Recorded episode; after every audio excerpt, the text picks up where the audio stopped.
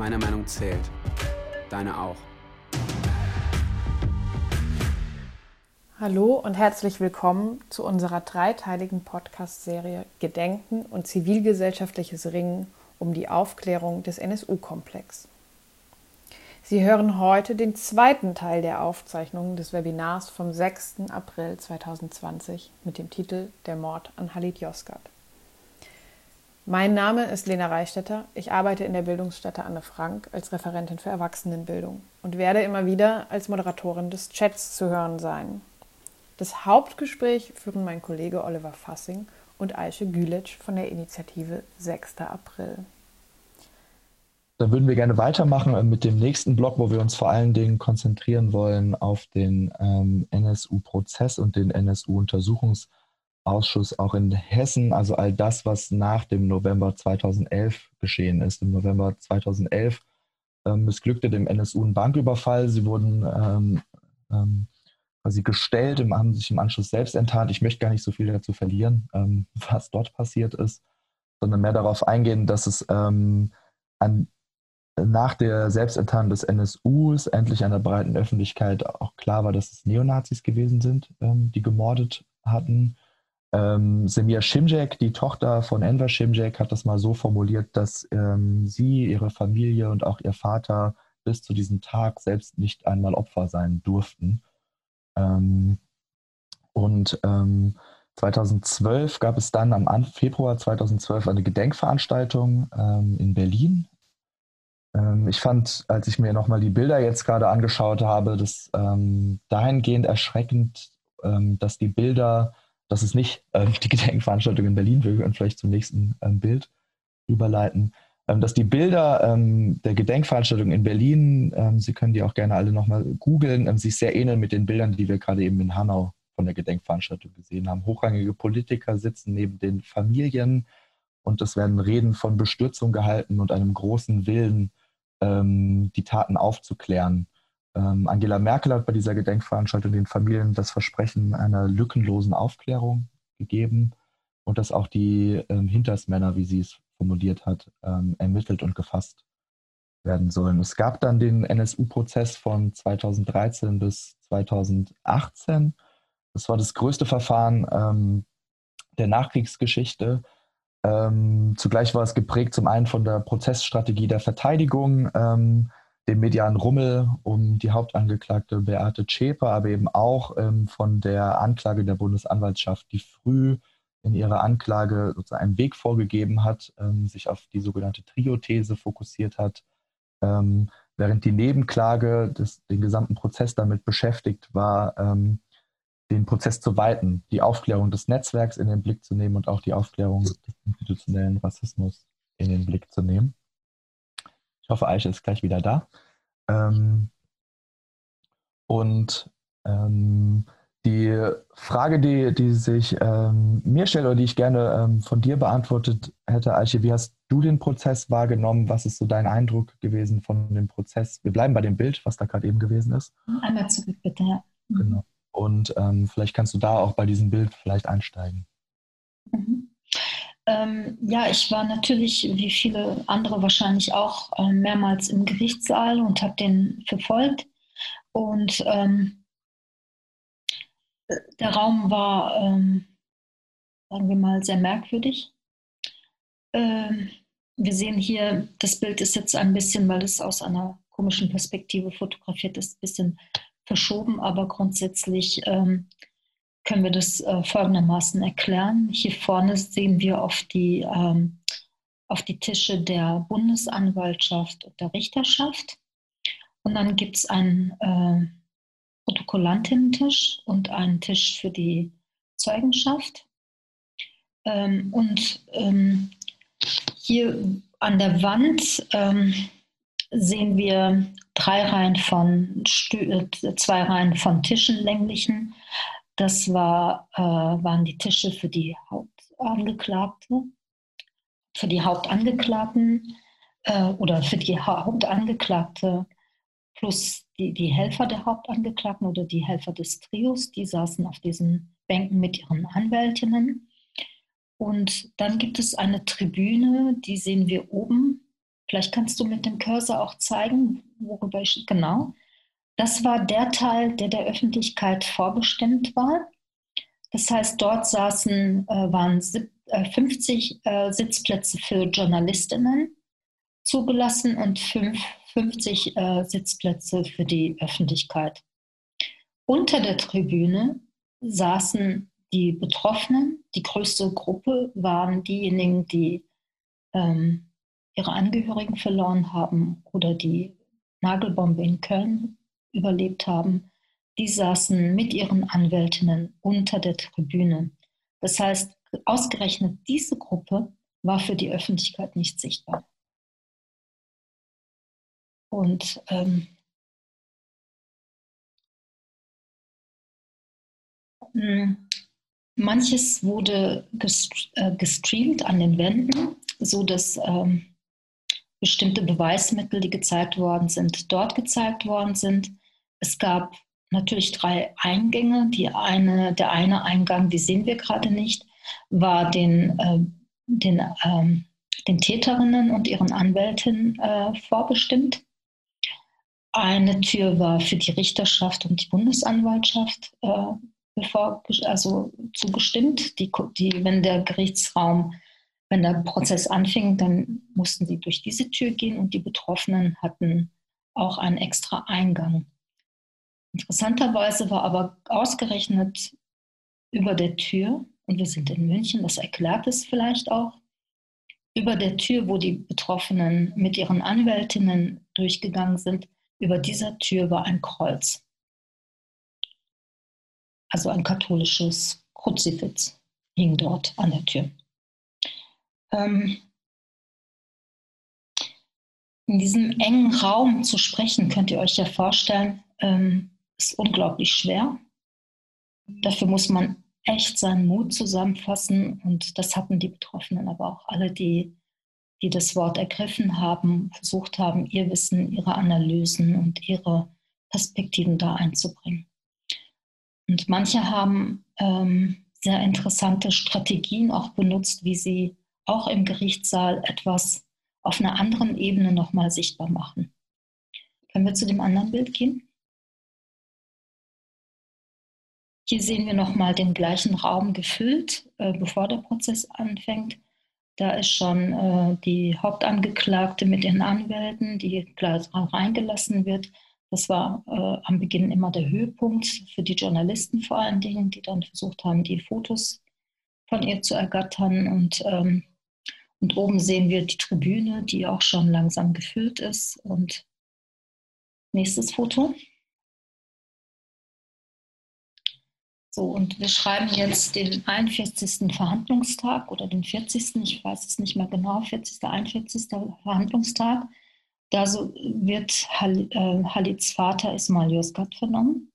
Und ähm, was er macht, ist, dass er an diesen Zeuginnentisch gibt, der fast gegenüber der Hauptangeklagten steht und hängt als erstes dieses Bildplakat auf. Dieses Bildplakat besteht aus zwei Teilen. Auf dem oberen sehen wir ein Kind im Alter von etwa neun oder zehn Jahren und darüber steht Halid Yozgat. Also es ist das Foto, ihres, Foto des Sohnes Halid.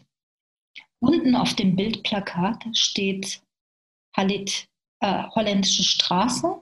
Das ist aber durchgestrichen. Darunter steht Halit, Halitstraße oder ich will meinen Sohn zurück. In dem Moment, als er dieses Bildplakat dort aufgehängt hat, hat Herr Josgard, weil er sehr genau weiß, dass dieses Sprechen in diesem Raum so schwierig ist, bedient er sich dieses visuellen Materials und verändert damit völlig den Raum. Nämlich damit, indem er das Bildplakat dorthin hängt, macht er diesen Gerichtsraum zu einem Raum der, äh, des Erinnerns. Man soll erinnern an Halit und, das, und mahnen und einfordern, nämlich, dass die Holländische Straße umbenannt werden soll in Halitstraße. Dieses äh, Plakat hat Herr Josgat immer wieder benutzt und das erste Mal äh, bei, äh, bei Herrn Gauck, als die Familien alle eingeladen worden sind, da hat er das das erste Mal benutzt und hat dann immer wieder dieses Bildplakat benutzt, dieses zweiteilige Bildplakat. Und ähm, dann fingen die Fragen an an ihn, nämlich wie er ähm, seinen Sohn aufgefunden hat. Ähm, Herrn Josgat war es aber wichtig, zunächst erstmal zu erzählen, wie er ähm, an dem Tag sofort von der Polizei weggeführt worden ist, abgeführt worden ist, vernommen worden ist, noch nicht mal seine Familie benachrichtigen konnte und dass er behandelt worden ist, als sei er der Täter und nicht wie ähm, der Angehörige eines Mordopfers behandelt worden ist. Das hat er sehr ausführlich erzählt. Der Richter wurde sehr ungeduldig, hat ihn immer dazwischen geredet. Nein, er soll nur erzählen, wie er seinen Sohn aufgefunden hat. Das ging, glaube ich, zwei oder dreimal so. Und Herr Josgat hat wieder angefangen, seine Geschichte zu erzählen, was an diesem Tag passiert ist, wie er, seinen, wie er versucht hat, seinen Sohn zu retten, wie die äh, Polizei dann kam, ihn abgeführt hat. Und der Richter fragte dann noch einmal, wie haben Sie Ihren Sohn gefunden?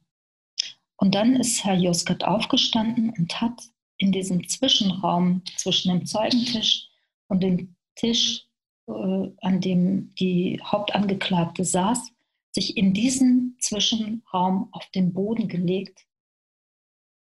Er hat sich in die Lage, in die Körperhaltung seines Sohnes gelegt. Das heißt, er hat seinen ermordeten Sohn auf dieser visuellen Ebene in den Gerichtssaal gebracht. Er hat sozusagen damit auch dieses ähm, ganze Konstrukt des Gerichtsprozesses ähm, in dem Moment ja auch in Frage gestellt und das, Absolut. Absolut. Er hat den Raum wirklich in etwas anderes verändert. Er hat mit diesem visuellen Material und mit der Geste sich selbst seinen Sohn sozusagen in den Gerichtsraum zu bringen, hat er den Raum in etwas anderes verändert. Er hat den Raum erweitert. Er hat den Raum zu einem Ort des Einklagens und der Trauer äh, und erinnert, dass es darum geht, dass es um einen Menschen geht, der ermordet worden ist.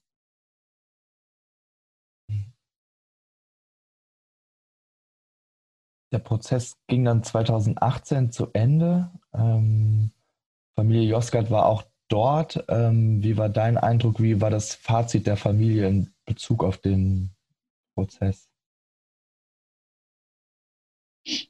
Ähm, das Fazit der Familie war, äh, wir erkennen das Urteil nicht an. Mhm. Ja. Es gibt, glaube ich, auch eine Klage, die ich weiß nicht, ob sie läuft oder vorbereitet wird, unter anderem auch von der Familie gegen die Bundesrepublik, wenn ich das richtig genau. verstehe. Ja, genau, wird vorbereitet. Mhm. Und ähm, noch ein Zitat, was ich auch ganz ähm, griffig fand von ähm, Eiche Josgard aus ihrem Schlussplädoyer war gewesen, ähm, sehr geehrte Ältere und Vorsitzende des Gerichts, Sie waren meine letzte Hoffnung, mein Vertrauen. Sie haben wie Bienen gearbeitet, aber keinen Honig produziert. Ja es gibt kein Ergebnis. Also ich finde, das ist auch mehr ja. als eindrücklich, ähm, was für eine Botschaft ähm, dieser Prozess an die Angehörigen gesendet hat, die wiederum Widerstand geleistet haben, so würde ich schon ja. das begreifen, in diesem Prozess gegen die Ordnung. Ja. ja. Ähm, Alexander Hoffmann, auch Vertreter der Nebenklage, hat zudem zum Abschluss ähm, auf einer Kundgebung nach dem Prozess gesagt, dass es eben darum ging, um jeden von Seiten der Bundesanwaltschaft, um jeden Preis soll es nur drei Täter gegeben haben. Und der hat etwas gesagt, was ich gerade mit Blick auf die letzten, auf das letzte Jahr und rechten Terror in Deutschland ähm, ähm, nochmal wichtig finde, auch in Erinnerung zu rufen. Er hat gesagt, dass er das Ergebnis ähm, des Verfahrens als ähm, das ein Zitat Aufforderung an Neonazis weiterzumachen ähm, verstanden hat. Ähm, da eben nicht ähm, das Netzwerk aufgedeckt worden ist. Ähm, und ähm, ich finde, mindestens kann man ja äh, feststellen, dass das Verfahren auf keinen Fall das Gegenteil bewirkt hat. Ähm, mhm. Ähm, Im Gegenteil, es ist, glaube ich, eher ermutigend gewesen. Es war eine Botschaft und das haben wir, glaube ich, alle, die dort waren, an dem äh, Tag, als das Urteil gesprochen worden ist. Ähm, wir haben das alle, ich habe das als eine sehr schmerzliche Erfahrung wahrgenommen. ich habe das Gefühl gehabt, das ist wirklich eine Ohrfeige ins Gesicht von uns allen. Ähm. Und am selben Tag gab es auch eine Demonstration in München. Ja. Magst du dazu was erzählen? Äh, wir haben genau nach dem äh, Plädoyer, also nach dem Urteilsspruch, aber ich würde gerne noch mal was anderes mhm, erzählen, bevor ich da komme.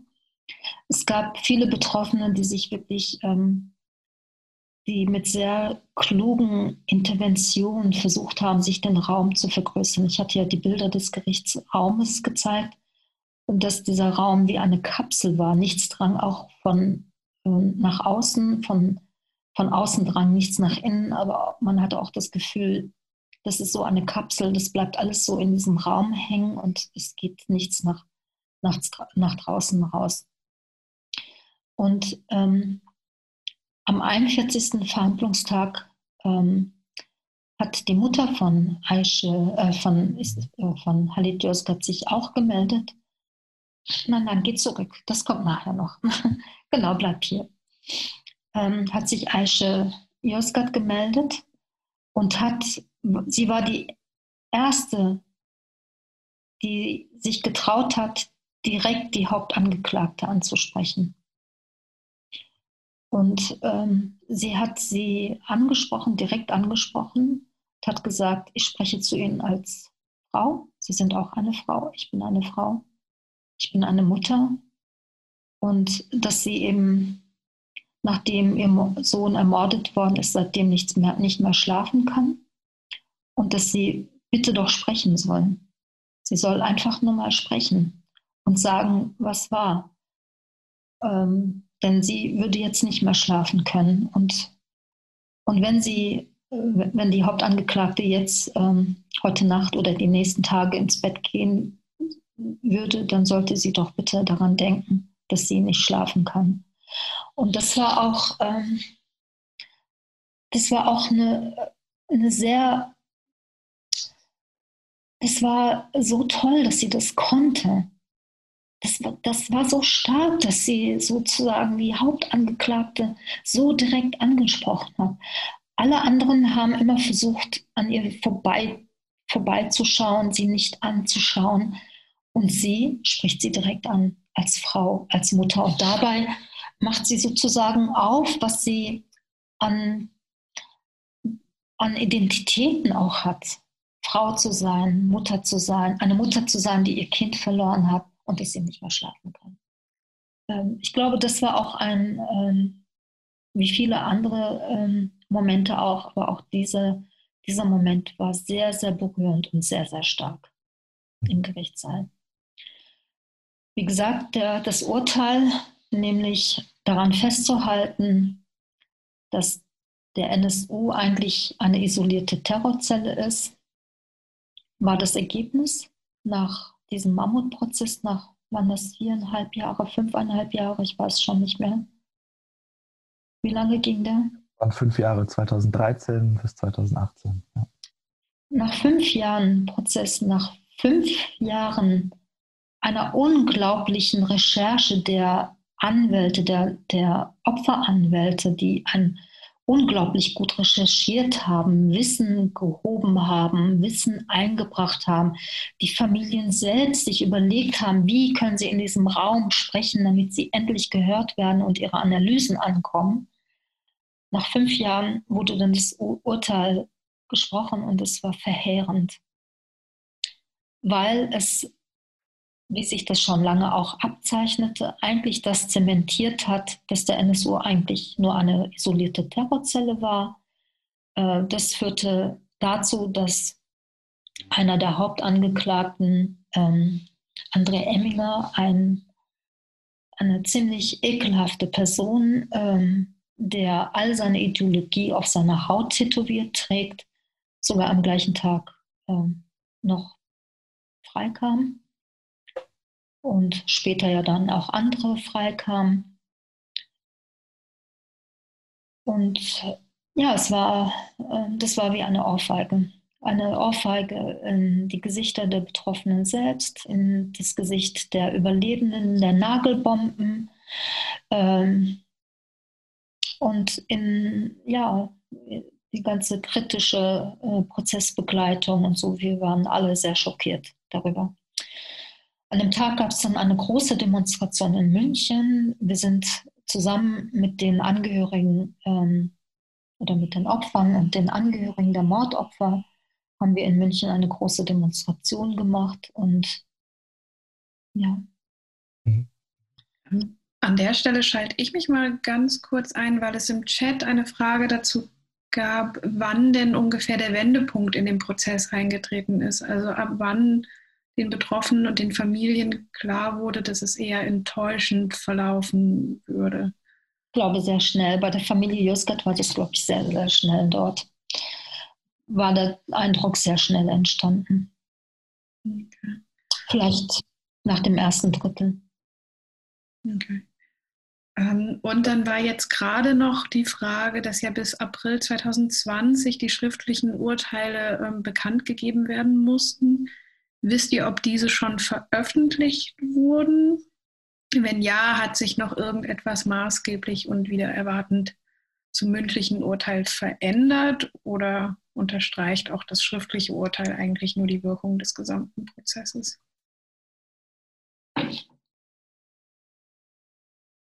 Ähm, ich bin mir noch nicht so sicher. Ich glaube, ich habe noch nichts gesehen. Mhm. Vielleicht kommt es noch. Wenn nicht, dann müssen wir als Öffentlichkeit darauf drängen, dass ähm, das schriftliche Urteil jetzt endlich mal freigegeben werden muss. Man kann ja die, das, ähm, das Gericht in München auch anschreiben und Druck ausüben. Okay, also an der Stelle erstmal danke an C, falls wir noch nicht von alleine dran gedacht hätten oder ähm, das mhm. wäre jetzt eine Erinnerung. Ähm. Ich wollte nochmal ähm, auf die Untersuchungsausschüsse eingehen, weil es gibt den Prozess, der war sicherlich sehr wichtig, auch wenn es einen, einen miserable, äh, miserablen Ausgang gab, einen verheerenden Ausgang gab. Es gab äh, ja auch dann in den verschiedenen Ländern, in denen der äh, NSU aktiv war, nicht in allen, aber fast in allen, sogenannte parlamentarische Untersuchungsausschüsse. Auch in Hessen gab es einen. Ähm, leider muss ich dazu sagen, dass auch dieser sehr ähm, ähm, enttäuschend abgelaufen ist. Ähm, parlamentarische Untersuchungsausschüsse müssen ja nicht Recht oder Unrecht aussprechen, sondern haben die Aufgabe, ähm, auf Strukturen zu schauen, auf institutionelle Strukturen zu schauen, wo sozusagen Fehler gelaufen sind.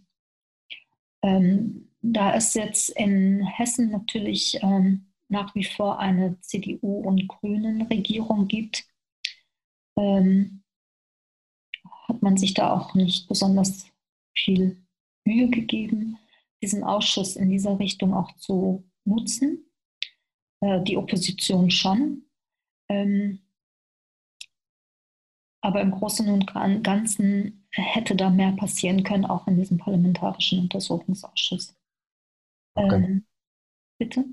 Vielleicht auch ganz kurz ähm, dazu, dass dieser Ausschuss ja auch ähm, erstmal kein Konsens gewesen ist, sondern ähm, mit Stimmen von SPD und Linke in Hessen eingesetzt worden ist. Grüne, CDU und FDP haben sich enthalten mit dem Hinweis, es sei ja quasi alles schon geklärt. Und auch in dem Eins, äh, Einsetzungsantrag, quasi der Antrag, ähnlich wie die Anklageschrift in einem Prozess, gibt es einen Antrag ähm, in einem Untersuchungsausschuss. Dort taucht das Wort Rassismus tatsächlich kein einziges Mal auf in diesem ja. Einsetzungsantrag. Ähm, ja.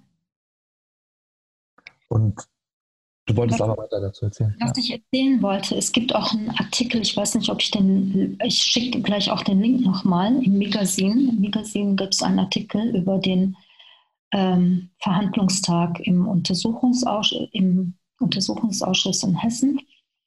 Dieser Untersuchungsausschuss hat zu seiner letzten sage, betone das jetzt wirklich sehr, sehr deutlich, zu seiner allerletzten Sitzung erst die Familie Josgat eingeladen. Ähm, das heißt, es war wie so eine Geste, naja, jetzt muss die Familie auch mal kommen, ist ja die letzte Sitzung. Danke, Oliver, das ist schon da. Es gibt in diesem Artikel, den ich mit äh, den, den drei der Leute, die dort waren, ähm, haben wir nochmal unsere Eindrücke dort in diesem Artikel ähm, beschrieben. Ähm, was aber interessant war, ist auch wieder eine, eine, äh, eine Intervention von Ismail Yozgat, dem Vater von Halit. Ähm, dieser Raum war jetzt nicht wieder Gerichtsraum, sondern eher wie so ein ähm, Setting wie in der Uni oder so oder in Volkshochschulen, wie man das so kennt, ein Tisch, äh, Tischreihen, die ähm, so länglich aufgestellt sind und ein Teil zum Publikum hin war offen. Da saßen, waren auch Bänke, Tische für Journalistinnen und für die interessierte Öffentlichkeit. Der Raum war gut gefüllt an dem Tag, als äh, Aische und Ismail Yozgat dort waren, die Eltern von Halid. Ähm, und ähm, dann wurde die Familie auch befragt nach, an dem Tag, an, nach dem 6.4., was dort passiert ist. Und was sehr interessant war, ist, dass Herr Josgat das Internetcafé dort aufgebaut hat. Er hat sich äh, Stühle genommen und einen Tische genommen und hat in diesem leeren Karree, wo die äh, Politiker alle saßen, die, äh, die, und hat in diesem leeren Raum zwischen den Tischen das Internetcafé nachgebaut und hat in diesem nachgebauten Raum gezeigt, wie er seinen Sohn gefunden hat, wo er lag und hat in einem hat das erst gezeigt, sein, seine Sichtweise, wie er was, wie er kam und seinen Sohn sofort hinter dem Tisch gesehen hat, hat dann nochmal gezeigt, wie Temme die Situation geschildert hat. Andreas Temme ist ja Mitarbeiter des Verfassungsschutzes 2006 gewesen und befand sich während der Mordzeit im Internetcafé als Halit zu Tatzeit, also zu der gleichen Tatzeit, befand er sich äh, in dem Internetcafé. Und Ismail Yozgat hat zuerst seine Variante, seine Sichtweise erzählt. Und dann im zweiten Schritt in diesem nachgebauten Internetcafé hat er gezeigt, äh, wie Temme sich in diesem Internetcafé bewegt hat und wie sein Körper sogar gelogen hat. Was nicht sein kann, dass er nichts wahrgenommen hat, weil Temme ja immer behauptet, er habe keine Schüsse gehört, äh, nichts wahrgenommen und Halits Körper auch nicht gesehen. Diese Familie, also diese Analyse der Familie, ist da von Anfang an schon im Raum gewesen. Bei jeder Gedenkveranstaltung in Kassel hat die Familie, außer dieses Jahr, äh, die Familie ist in der Türkei und ähm, dazu erzähle ich aber auch gleich noch was.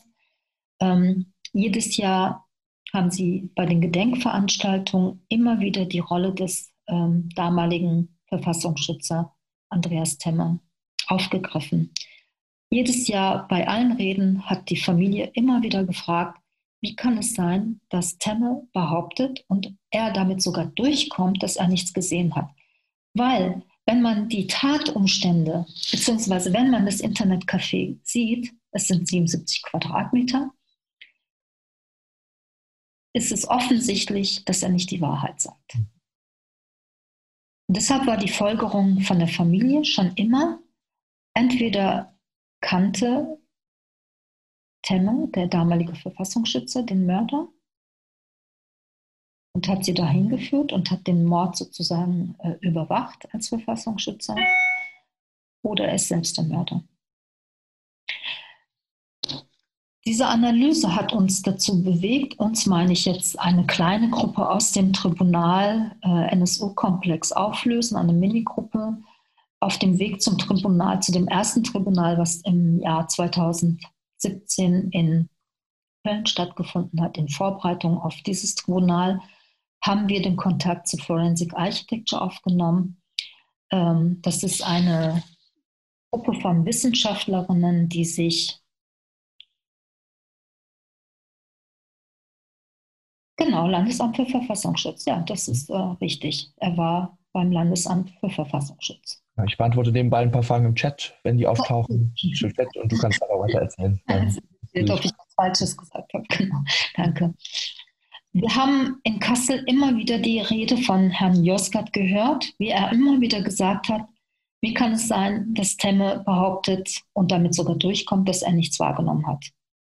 wir haben aufgrund dieser Analyse der Familie Forensic Architecture eingeladen. Auf dem Weg zum Tribunal waren wir damals eingeladen, ähm, diesen dazu auch mal zu forschen. Das ist eine Forschungsgruppe, die sich um äh, viele Morde und die Aufklärung von verschiedensten Morden, staatlichen Morden und so äh, engagiert hat und sehr erfolgreich damit auch ist.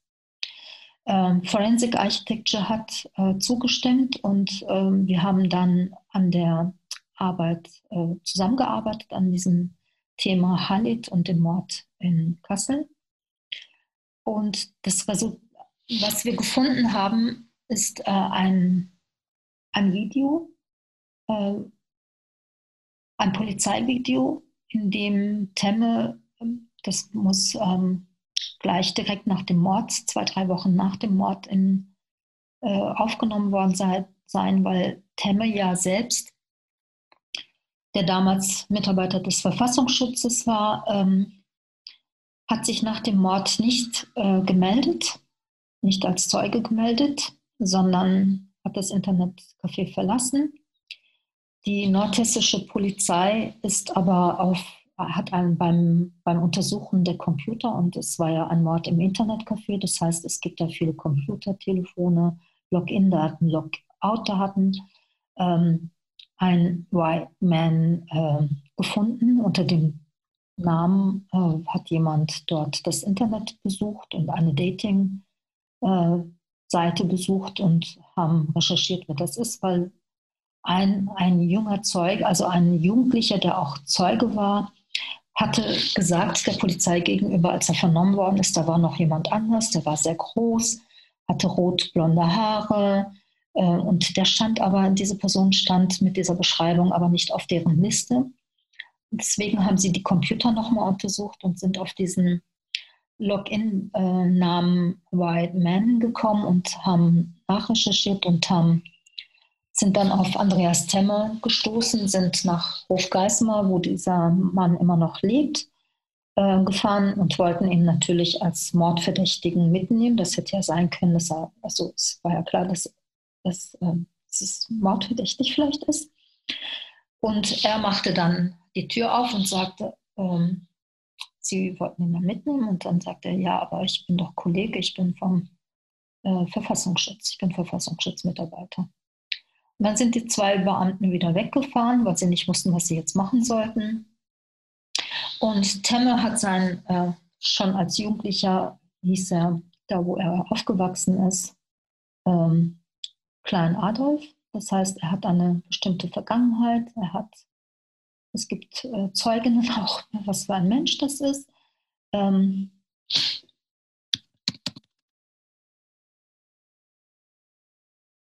ähm, und ähm, ja, das war eine verpasste Gelegenheit.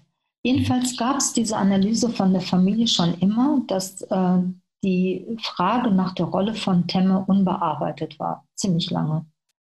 Und er war dann auch sehr schnell nicht mehr tatverdächtig, sondern ist dann nur noch als Zeuge geführt worden. Das ging innerhalb von ein paar Wochen, wurde er dann äh, von der Liste der Tatverdächtigen auf die Liste der Zeugen gesetzt. Aber es gab diese Analyse von der Familie schon. Herr Josgat hat bei allen Gedenkveranstaltungen immer wieder gesagt, wie kann es sein, dass Temme, der 1,94 groß ist, Halit unter dem Tisch nicht sieht? Ich, ich zitiere ihn, ich bin nur 1,64 groß, ich komme in das Café und sehe meinen Sohn sofort hinter dem Tisch. Und dieses, dieses Wissen, diese Analyse der Familie war für uns leitend, um Forensic Architecture ähm, zu bitten, das nochmal zu untersuchen. Und Forensic Architecture hat dieses Polizeivideo äh, benutzt, die Augen von Temme getrackt, so dass man nochmal mit einem Schauspieler, der die gleiche Größe hat, die gleiche Perspektive dann auch hat auf den Raum, in den Raum. Ähm, wir haben einen, einen Raum gebaut, einen physischen Raum gebaut, in dem die ersten Untersuchungen im physischen Raum gemacht worden sind. Dann später wurde es auch weiter digital bearbeitet. Ähm, die Arbeit ist auch online zu sehen. Sie ist sozusagen äh, auf der Seite von Forensic Architecture. Da ist auch schon der Link. Danke, Oliver. Ähm, und dieses ist auch versucht einzubringen in den damals noch laufenden Prozess, ist aber abgeschmettert worden. Vielleicht auch ganz kurz, ähm, möchte ich kurz die Gelegenheit nutzen, darauf nochmal kurz zurückzukommen, was du davor erzählt hast, dieser Punkt mit ähm, Ismail Yozgat hat dort den Raum verändert. Er hat auch beim Gerichtssaal sozusagen sich auf den Boden gelegt.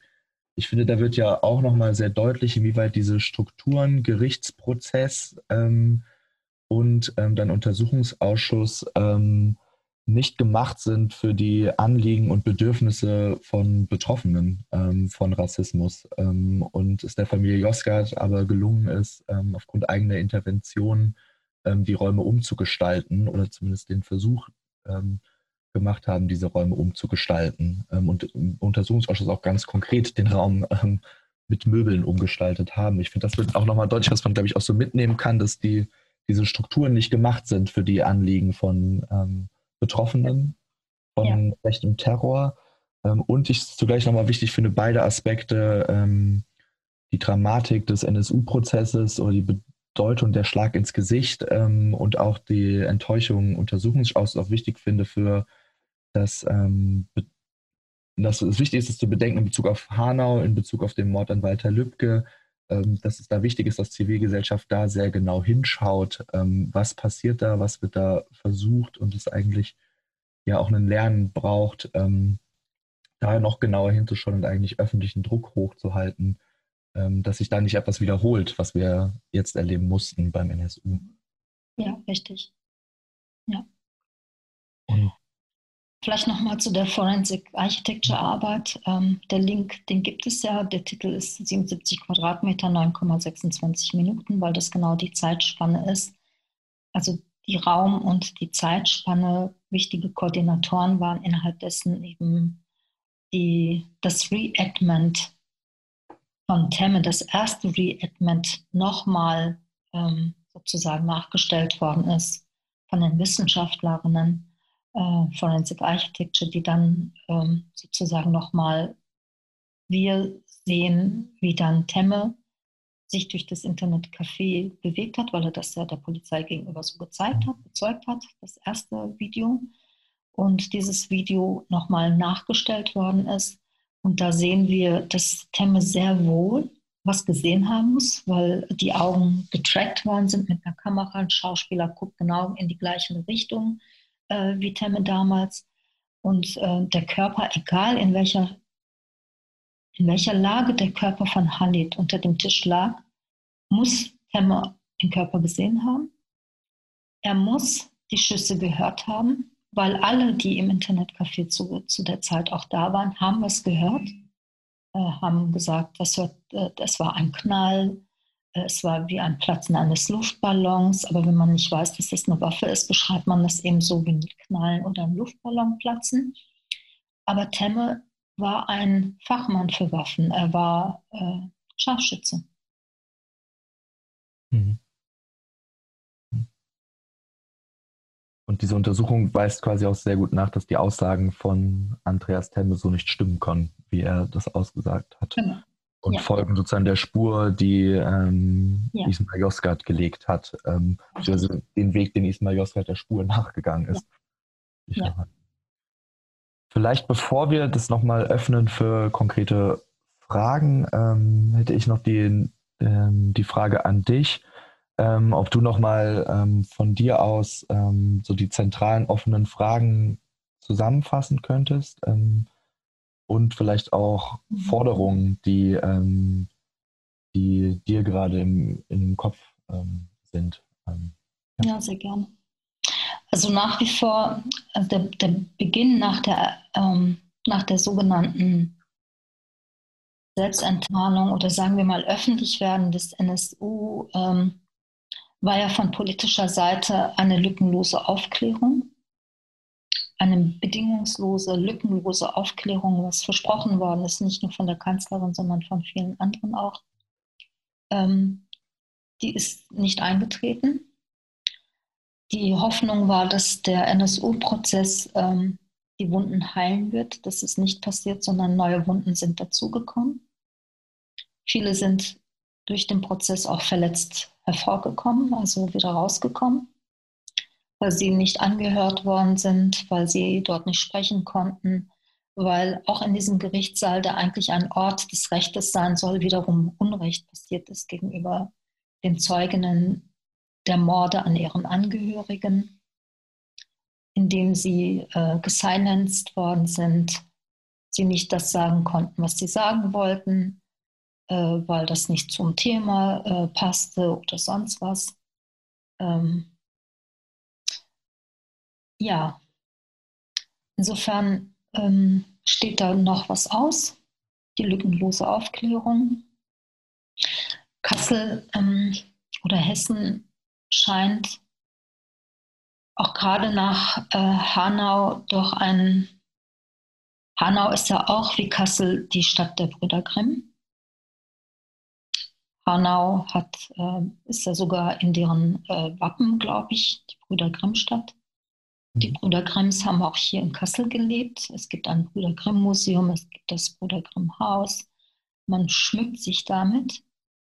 Ähm, ich weiß nicht, warum ich das sage. Ich bin jetzt ein bisschen gehässig gegenüber diese Disneyland-Geschichten. Ähm, aber anscheinend gibt es in Hessen ein, ein wirklich großes äh, Problem mit Rechtsextremisten, mit Rassisten. Ähm, und es gibt aber keine Anstalten, da wirklich mal genauer zu sein. Es gibt eine Petition, die hier in Kassel entstanden ist nach dem äh, Mord auch an Walter Lübcke, eine Petition zur Freigabe der Akten. Ähm, das muss ich vielleicht auch nochmal erläutern. Die Akten ähm, zu den, über die Verbindung und Verflechtung des NSU nach Hessen sind für 120 Jahre gesperrt worden. Das heißt, es ist eine, eine solch lange äh, Sperrfrist gab es noch nie. Ähm, wir können das momentan nur deuten als, als ein Schuldbekenntnis. Eine andere Deutungsweise gibt es nicht. Dass da etwas äh, geheim gehalten werden muss, ähm, ein Staatsgeheimnis.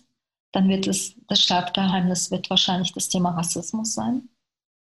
Ähm, jedenfalls gibt es jetzt eine Petition, die, die die, die wir unterschreiben können, um den Druck aufzuerhöhen auf die Landesregierung und auf den Verfassungsschutz, den hessischen Verfassungsschutz, dass die Akten freigegeben werden müssen. Ich habe die auch gerade schon mal in den Chat gepostet. Sie mhm. hat eben 90.000 Unterschriften. Das nächste Ziel sind 150.000. Ja. Also alle, die jetzt gerade zuschauen, man darf sich ja. da gerne, sehr gerne ähm, beteiligen.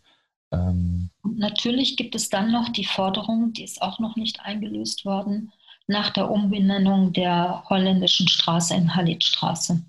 Vielleicht gehen wir mal zurück zu dieser, ähm, zu der, zu den Stadtplänen, die ich, äh, mhm. waren glaube ich am Anfang.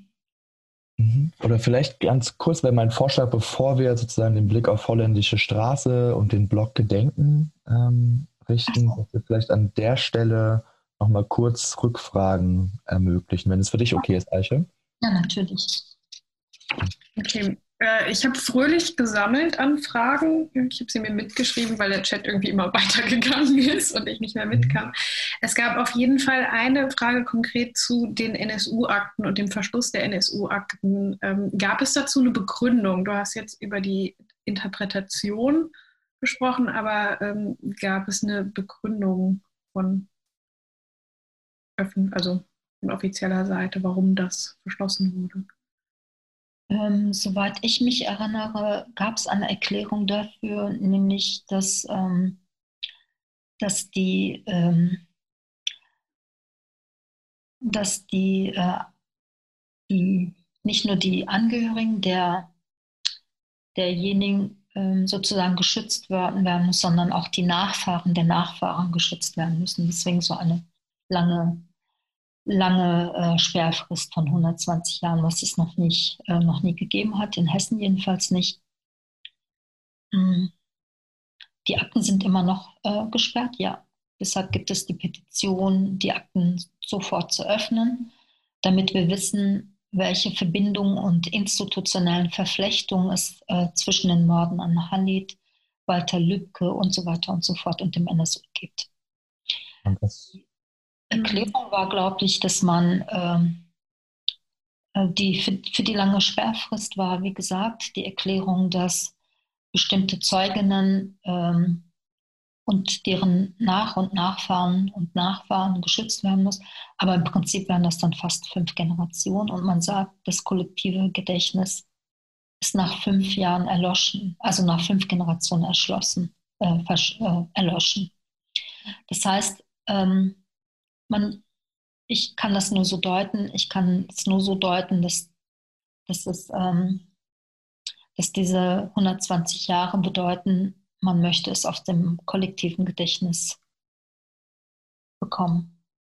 Weil, ein, erster, ja. ein erster Erfolg aber sozusagen auch von dem öffentlichen Druck in Bezug auf diese Akten ähm, ist zumindest, dass diese Sperrfrist, glaube ich, runtergesetzt worden ist. Ähm, ich bin mir unsicher, ob 30 oder 40 Jahre, 40 Jahre runtergesetzt, ähm, was immer noch genau viel zu lang ist. Die Forderung ist ganz klar, die Akten jetzt zu öffnen. Mhm. Ähm, Richtig. Und herauszufinden, was willst der Verfassungsschutz? Ich weiß nicht, wie jung ihr alle seid, aber ich würde es dann nicht mehr erleben. 40 Jahre ist auch zu lang. Man muss sie sofort öffnen. Mhm. Weil nach und nach kristallisiert ja sich heraus, ähm, dass Hessen ähm, eine Hessen und die Nazi-Strukturen in Kassel, äh, in Hessen ähm, schon wichtig sind, um den NSU im Nachhinein zu verstehen, aber auch die rassistischen Morde und die Verbindungen besser zu verstehen und natürlich äh, zu beenden. Ich glaube, das würde sehr gut an zwei Fragen jetzt noch anschließen, von denen ich glaube, dass sie jetzt zu dem Blog sehr gut noch passen. Ähm, die anderen nehme ich in den nächsten Blog mit. Das eine war einfach nochmal zum Tathergang genauer, ähm, wie sich, du hattest zwischendrin von anderen Zeugen, Zeugen ähm, im Internetcafé gesprochen, die die Schüsse als platzende Ballons interpretiert haben. Da war die Frage, da, ob du dazu Informationen hast, wie die sich verhalten haben, was deren Aussagen waren im Nachhinein. Ja, das, äh, da kann ich sehr gerne, weil ich glaube, das kann ich jetzt nicht alles wiedergeben, aber schaut euch die Arbeit von Forensic Architecture auf. Da waren vier andere Zeuginnen, die natürlich auch vernommen worden sind von der Polizei, die aber auch ähm, ähm, deren äh, Zeugenaussagen auch im Gerichtsprozess, äh, also im NSU-Untersuchung, im NSU-Gericht äh, vorkamen. Ähm, das waren auch Jugendliche, die dort ähm, Computerspiele gespielt haben, wie sie Nazis äh, killen.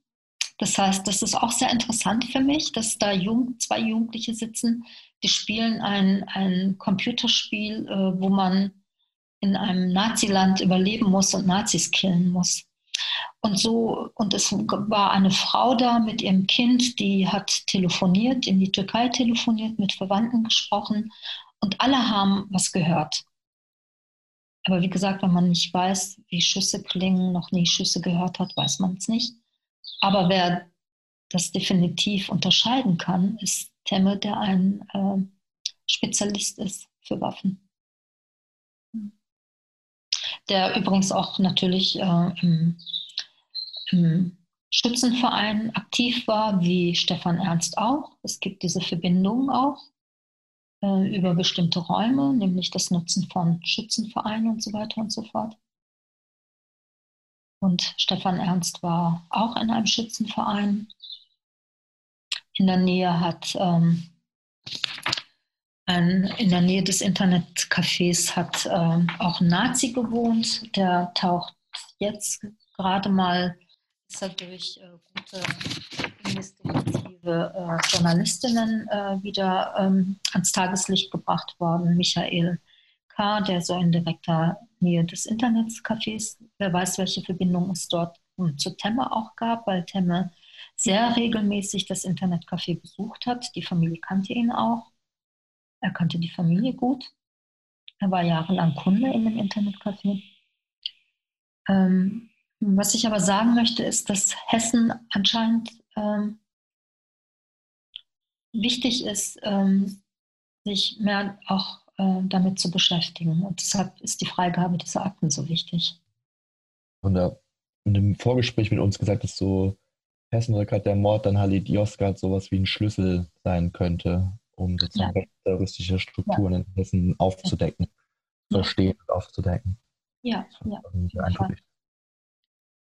Das schließt jetzt super an eine zweite Frage oder an, ich bündel da jetzt einige Fragen, die nochmal ähm, vielleicht knapp ähm, auf die Strukturen, rechten Strukturen und deren Gewalttätigkeit und deren gewalttätiges Potenzial in Hessen eingehen. Also inwiefern, ähm, die Frage war konkret auch, inwiefern ist zum Beispiel die hessische rechte Szene vielleicht gewaltbereiter als andere?